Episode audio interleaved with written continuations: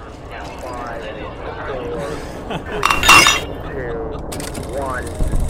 Liftoff. We have liftoff. Houston now controlling. Houston shuttle. 听科学家们畅聊趣谈，与最具人间烟火气的科学家们做朋友。欢迎收听订阅由荔枝播客和高山大学联合制作播出的《科学相对论》。大家好，我是程威，八零后的创业者，也是科学的粉丝。航空、航天、太空的爱好者，我的梦想就是去火星。我人生创业做的所有的这些事情，都是跟太空与火星相关的。大家好，我是哎吴国胜，来自清华大学科学史系。我的研究方向就是科学史和科学哲学。教授啊，您看啊，咱们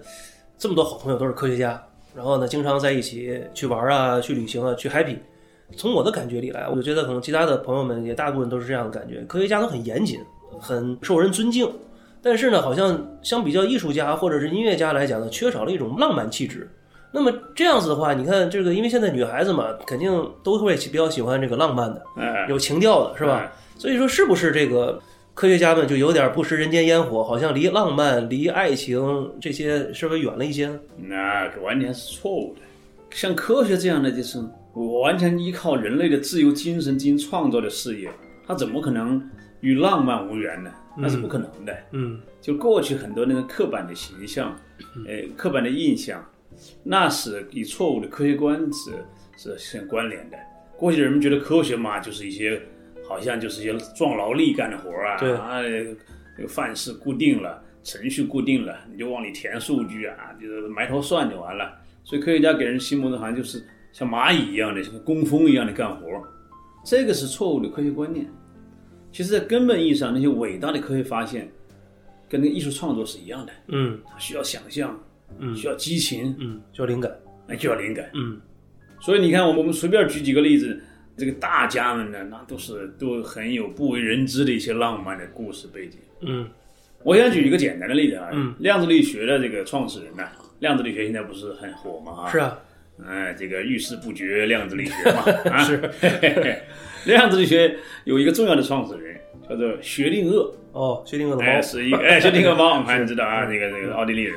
三大神兽之一啊，哎什么拉斯巴斯的腰什么的那个。薛定谔创立了这个波动力学方程，嗯薛定谔方程嗯啊，被认为是量子力学的这个牛顿方程，嗯哎，有了薛定谔方程，基本上就是量子力学搞妥了。那方程是怎么想出来的？他怎么搞出来的？人薛定谔跟人私奔，在这个一九三几年啊，跟一个他的情人私奔呢、结果在阿尔卑斯山里面私奔期间想出了这个量子力学方程。哦所以他那个半年跟那个女朋友私奔的半年内，科学的创造力爆棚，OK，啊！那个论文哗啦哗啦往外写，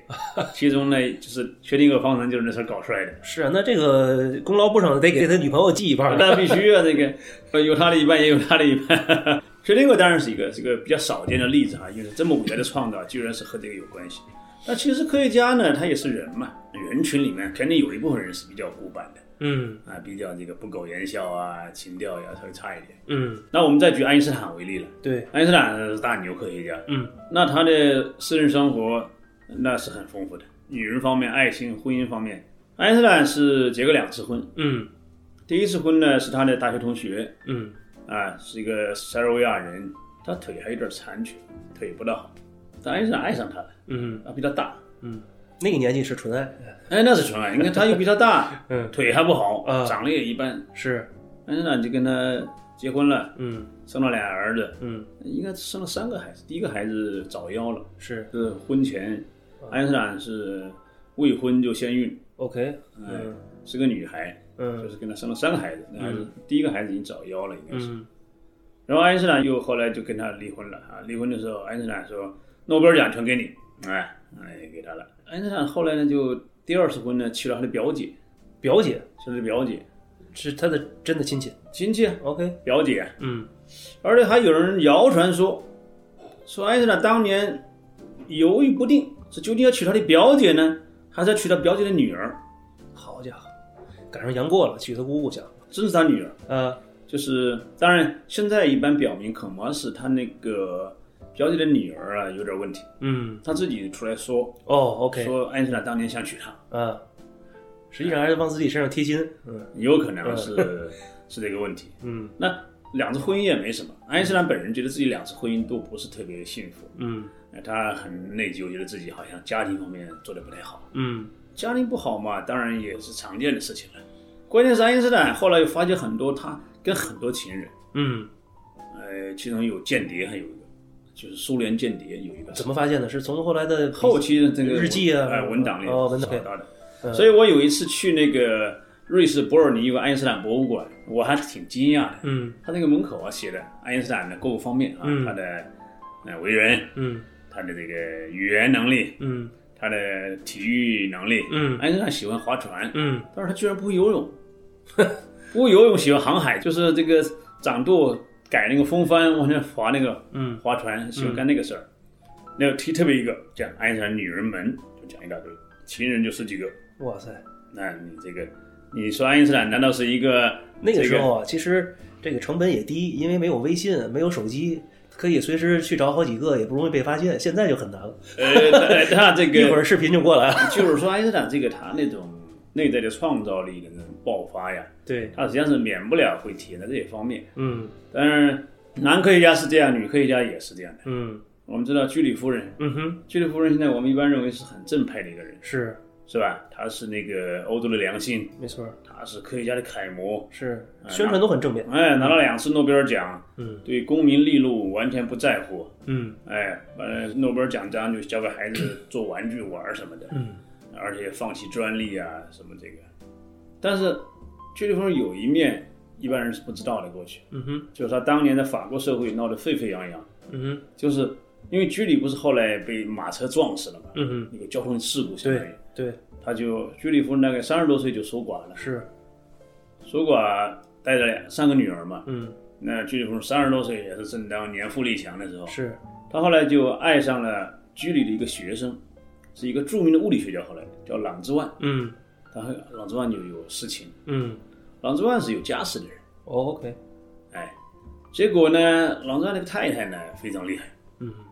把这个居里夫人写给朗之万的这个信呢嗯都给公布了。嗯，那信里写的当然非常的用完了。嗯呃，不是肉麻啦，哦写了很多呃情色方面的一些 OK，嗯呃非常私密的东西嘛，嗯，啊，什么我特别喜欢你来怎么怎么那个哈，不过三十多岁也正常。嗯那是正常的。嗯，但是法国社会很虚伪的那时候，是那个时候呢是允许男人找情人，对，比如说你找个年轻的情人可以，嗯但是呢他是不允许女人怎么样的。对，而且呢，法国社会那时候对居里夫人还是有一些偏见，嗯因为居里夫人是波兰人嘛，嗯所以呢，就是对他很不客气，然后呢，大报小报玩命的就是炒作，嗯就是把这个居里夫人说成是波兰荡妇啊什么的嗯。那、后来他们俩就很可惜，后来被迫分手了。嗯爱因斯坦非常愤怒，嗯嘿嘿，但爱因斯坦本人就这样。嗯。 爱因斯坦说：“凭什么居里夫人不能够找情人呢？啊，嗯就你们去你们找不行，我坚决支持居里夫人。”是因为他推己及人嘛， 自己就是这样 的，所以呢，所以当时可以看一下哪些科学家支持，可能背后都有事儿。哎对，爱因斯坦是坚决支持。嗯然后呢，所以很可惜。但是呢，成为美谈的是后来居里夫人的这个就是外孙女儿吧，嗯呃，嫁给了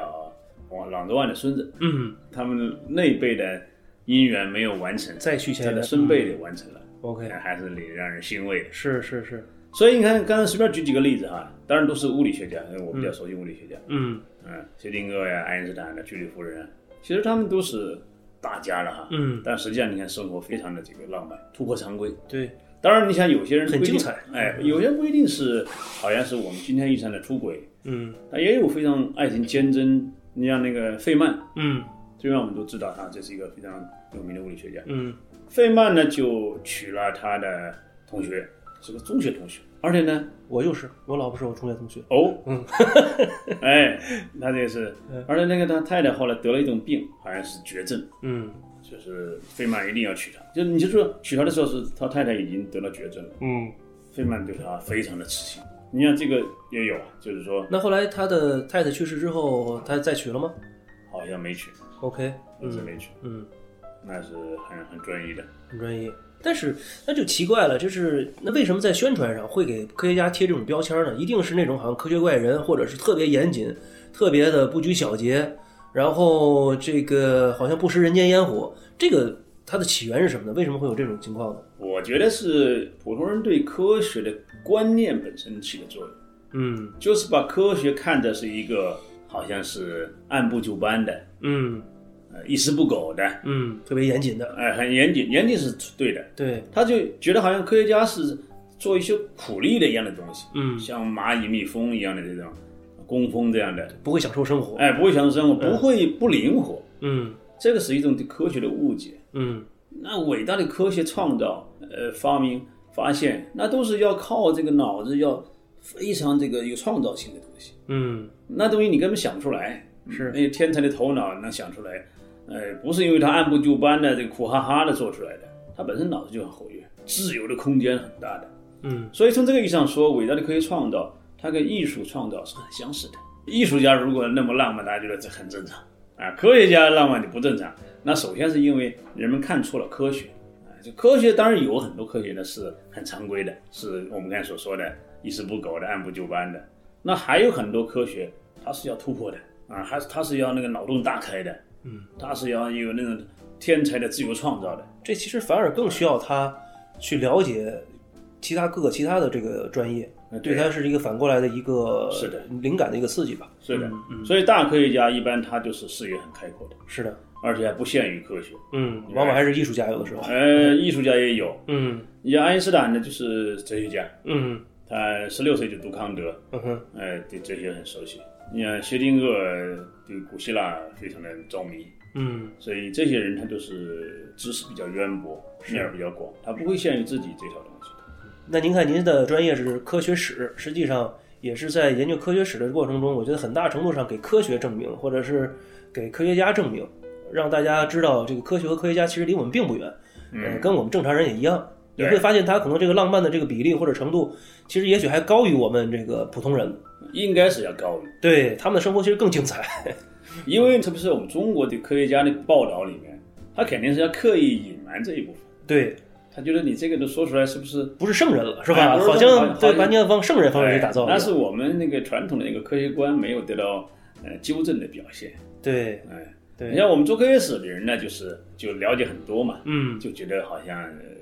并不奇怪。嗯你你从人群的这个比例角度看，他终会有一些人他就是比比较严肃的，哎严肃的也有啊，嗯布兰克什么的，嗯严肃的，嗯也有就是比较活跃的、活泼的，也有比较离经叛道嗯的。爱因斯坦就是典型的离经叛道者。嗯他无论是在科学上、哲学上，还是在个人婚姻生活上，都是离经叛道者。我其实觉得他这种离经叛道这种个性，反而就成全了他的这个那当对然科学的发现。是这样。啊嗯你爱因斯坦大学毕业以后找不着工作，那就是说他是一个劣等生。然后呢，靠朋友的爸爸在专利局做官，小知识然后啊哎给他一个专利局小职员工作。嗯，那这个事情现在看来就是说成全了他的相对论的出现。对，他如果当时毕业以后就到大学当做教授的话，大学教授有一帮那个规定嗯啊，你每天有没有发 paper 啊，嗯要干嘛干嘛地啊，嗯他就会约束他的事情。嗯结果他哎，他现在专利局闲着没事儿，嗯哎，他反而能够想的比较开，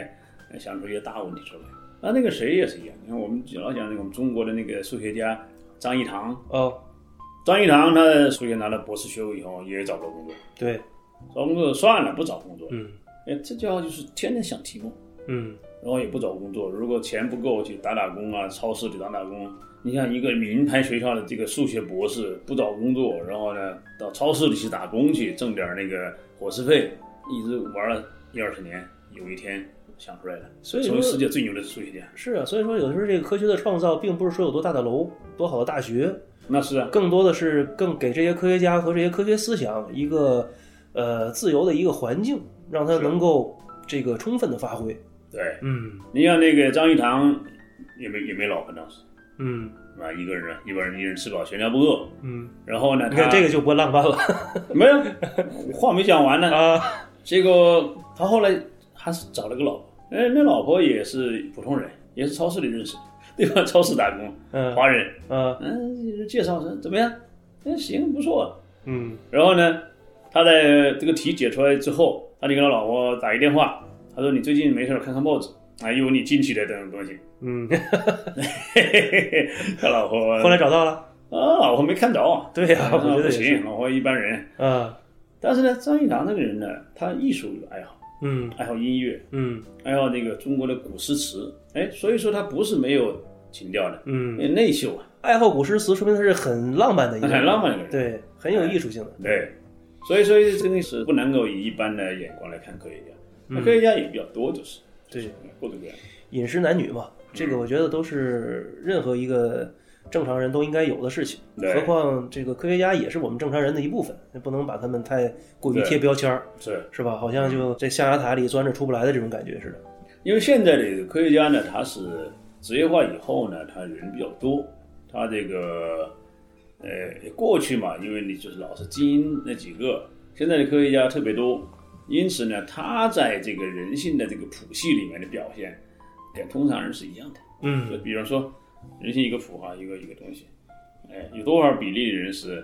特别的离经叛道的？有嗯多少比例人是特别循规蹈矩的？还有多少人是这个性格浪漫的？有多少人是那个跟一样的？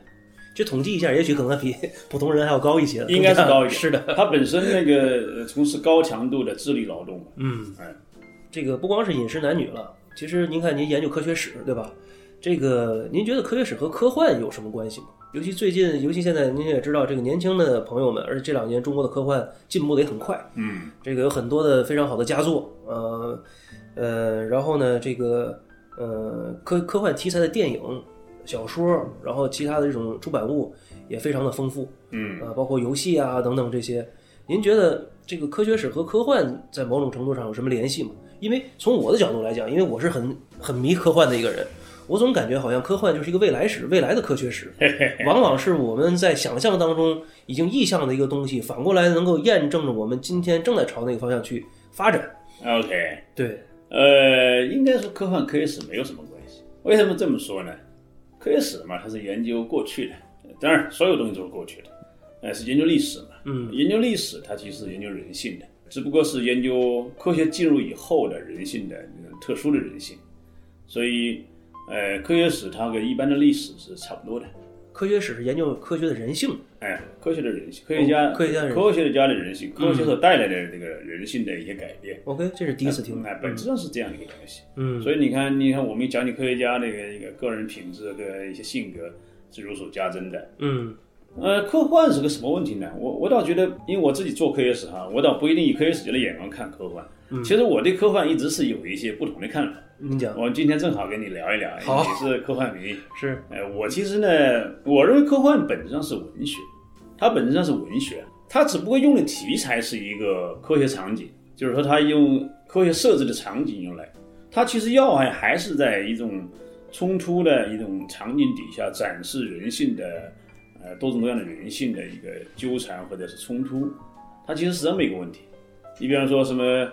那个《阿凡达》，《阿凡达》它其实表达的不就是拆迁的事情吗？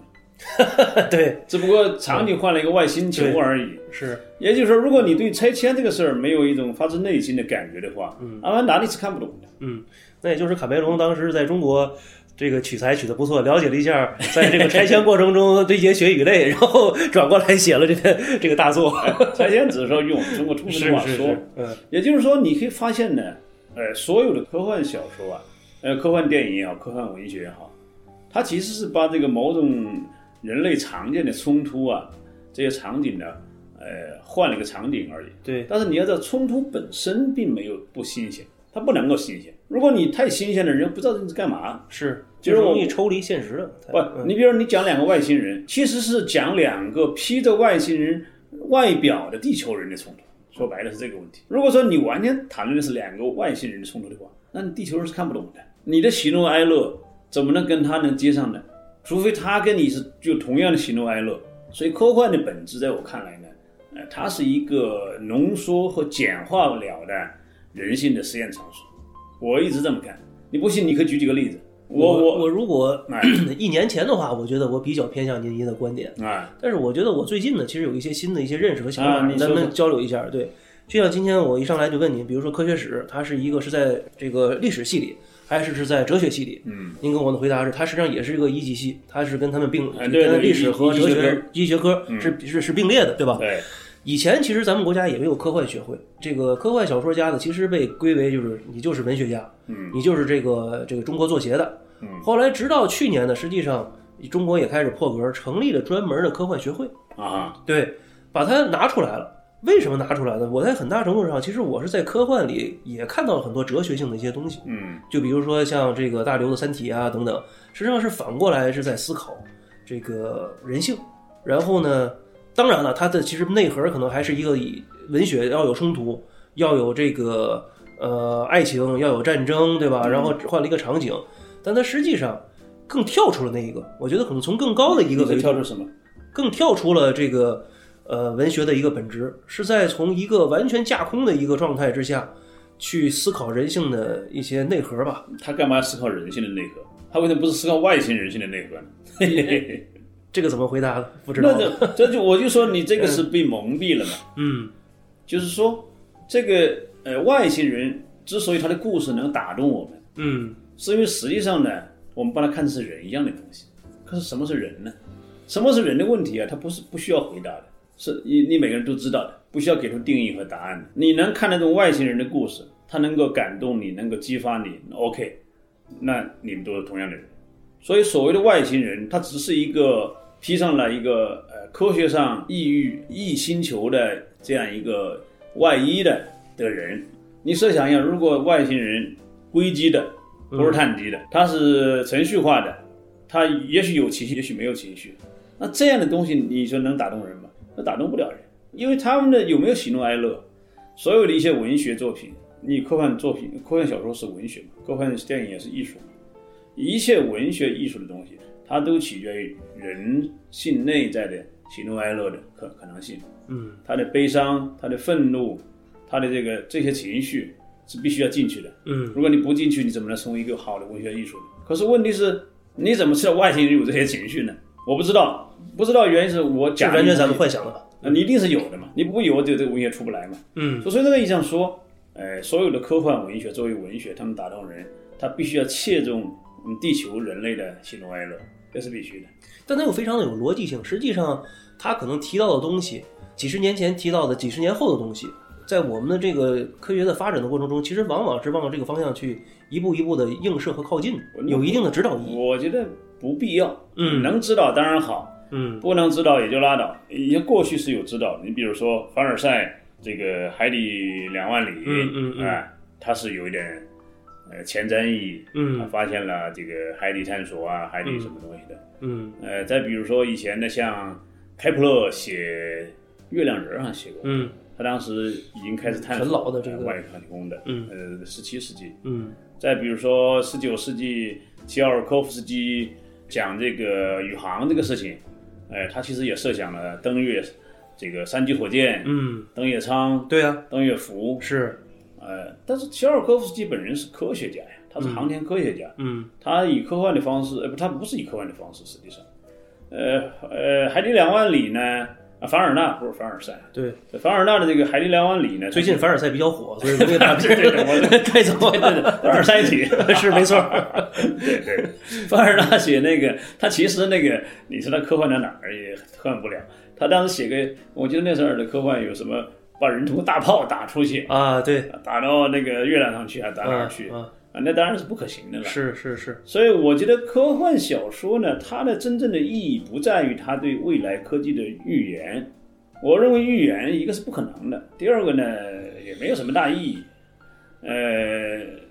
这个要真的要预言，也不能用科幻小说家来预言。你觉得什么《三体》啊，什么那个说了什么预言，它它能对未来科技能有什么指导意义？不，他其实，在某种情况下吧，我觉得是在把我们现实的一些冲突给它极端化了。我举个例子，这最近这两天其实特别火的游戏叫《赛博朋克》，嗯呃，这个呃，在年轻人当中呢，非常的这个有名。呃，我自己也挺喜欢的，因为我一直比较喜欢朋克这方面的这个科幻类的一些文化。你就会发现，它实际上说的就是科技很高，这个 technology is very high, science is very high，、humanity 呃 is very low，人就特别的特别的低。这一个人就被就是每天起来，我其实他所有的这个生活都是被照顾的，这是说好听的，但实际上都是被控制。他所看到的新闻，他所得到的数据，他想去到哪里，他想吃什么东西，这些所有东西都是被这个整个这个世界所提供给你的，但实际上它也是控制你的。哎，那么也就是说，我就感觉到现在也一样，就这几十年，我们可能这个科学进步、国家的发展确实很不错，但是实际上，可能年轻人们的痛苦和他的一个不如意，他的得不到这种感觉，其实反而加深了。然后他其实也是被我们的手机，可能我们也是被控制的。我想看的一个新闻，打开以后，其实都是这个算法来去做出来的。嗯那么这个赛博朋克，它其实是用一种非常极端的方法去表达这一个人。嗯，那么也是对我们当下的人，是不是也有一个借鉴？就是说，我们千万不要走到那一步，我们要防微杜渐，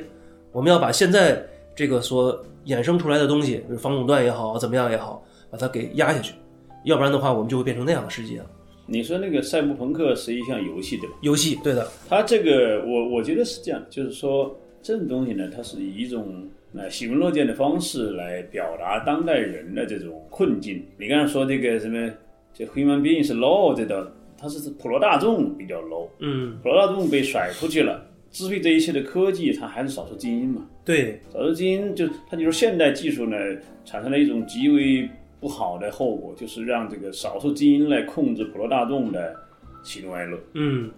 过去你只能控制它的外部的部分，对然，后工资你能控制，对，然后有些空间的排制你能控制，但是你的喜怒哀乐你是不能控制的。老百姓仍然有自己的权利和自主性，但是现在呢，因为这个科技的出现以后呢，它甚至能支配你的那个内在的感受，那就是那个作为被支配者，就彻底的成了一种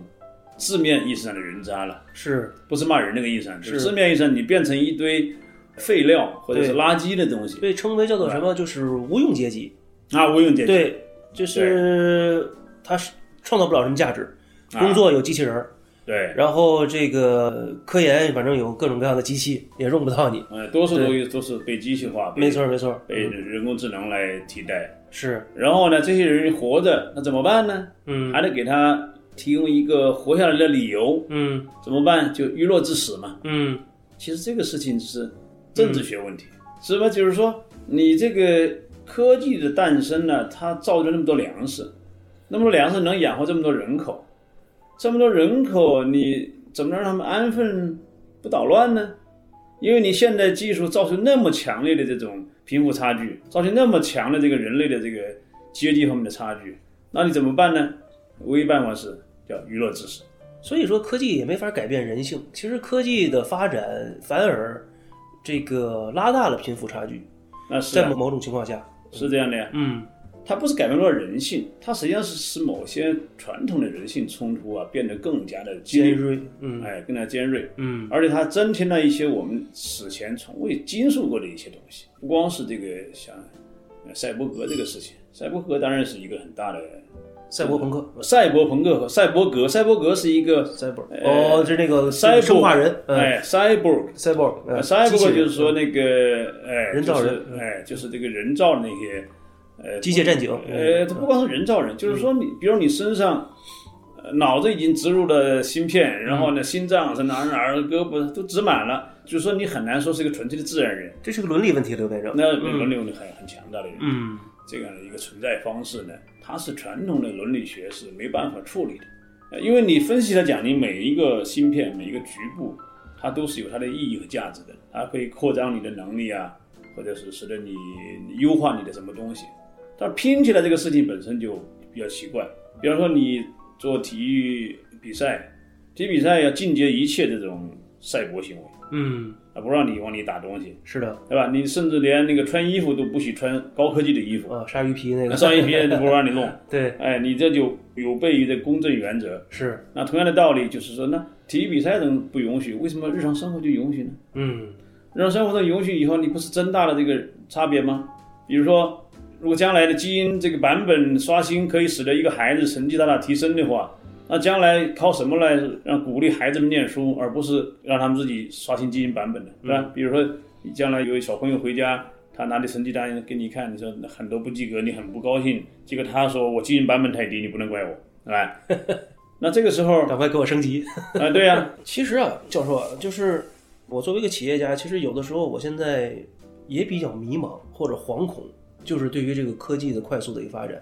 因为我从事的都是这个跟高科技相关的这些产业。但是确实是这个科学的快速的发展啊，我们可能很多的其他的认识、伦理、政治都没有跟上。到底我们做的这些东西是不是好的，还是说我们就这样不顾一切的向前跑，等出了事儿再说？这个有的时候，当我们取得进步的时候啊，很高兴，对吧？但是真的如果碰到问题的时候，可能我觉得我还至少对于我来讲还没有 ready。最近这些年就是，比如说以前可能有人去代孕，我可能就觉得。哎，这是一个，那能不能算是你的孩子，嗯，对吧？嗯，那么接下来再向后发展，就像您说的，比如说我这个如果胳膊换了，换了一个机器的，这还好说。嗯，但是如果我的这个脑子里又放了芯片，那还是不是我？对，这是很大的问题。所以，所以这个脑机接口其实就是伦理上争论就大一点。嗯，呃，脑机接口比那个什么换心呐、换肺什么的，呃，伦理争议更大一点。这就牵扯到一个问题，就是说人是个什么东西？我们过去讲人呢，更多讲他的智能部分，对吧？人呢，就是脑袋大，哎、这个比我们的类人猿兄弟要聪明，智商要高，嗯所以我们很多有一种这个就是智能定义的倾向。嗯，就是是把人呢往智能那儿定义，就是你智商越高越像个人，智商越低越不像个人。但是呢，这个智商又是怎么回事？过去认为智商高呢，它是一种好像计算速度快呀、或者是精准什么东西。但是现在呢，就是现在其实这个问题呢有点偏了，就是说，实际上人这个东西啊，无论是智商也好还是什么商也好，它其实是一种人身体的一种综合运用，就是我们的身体啊，它有一种不可思议的能力，它能够把环境，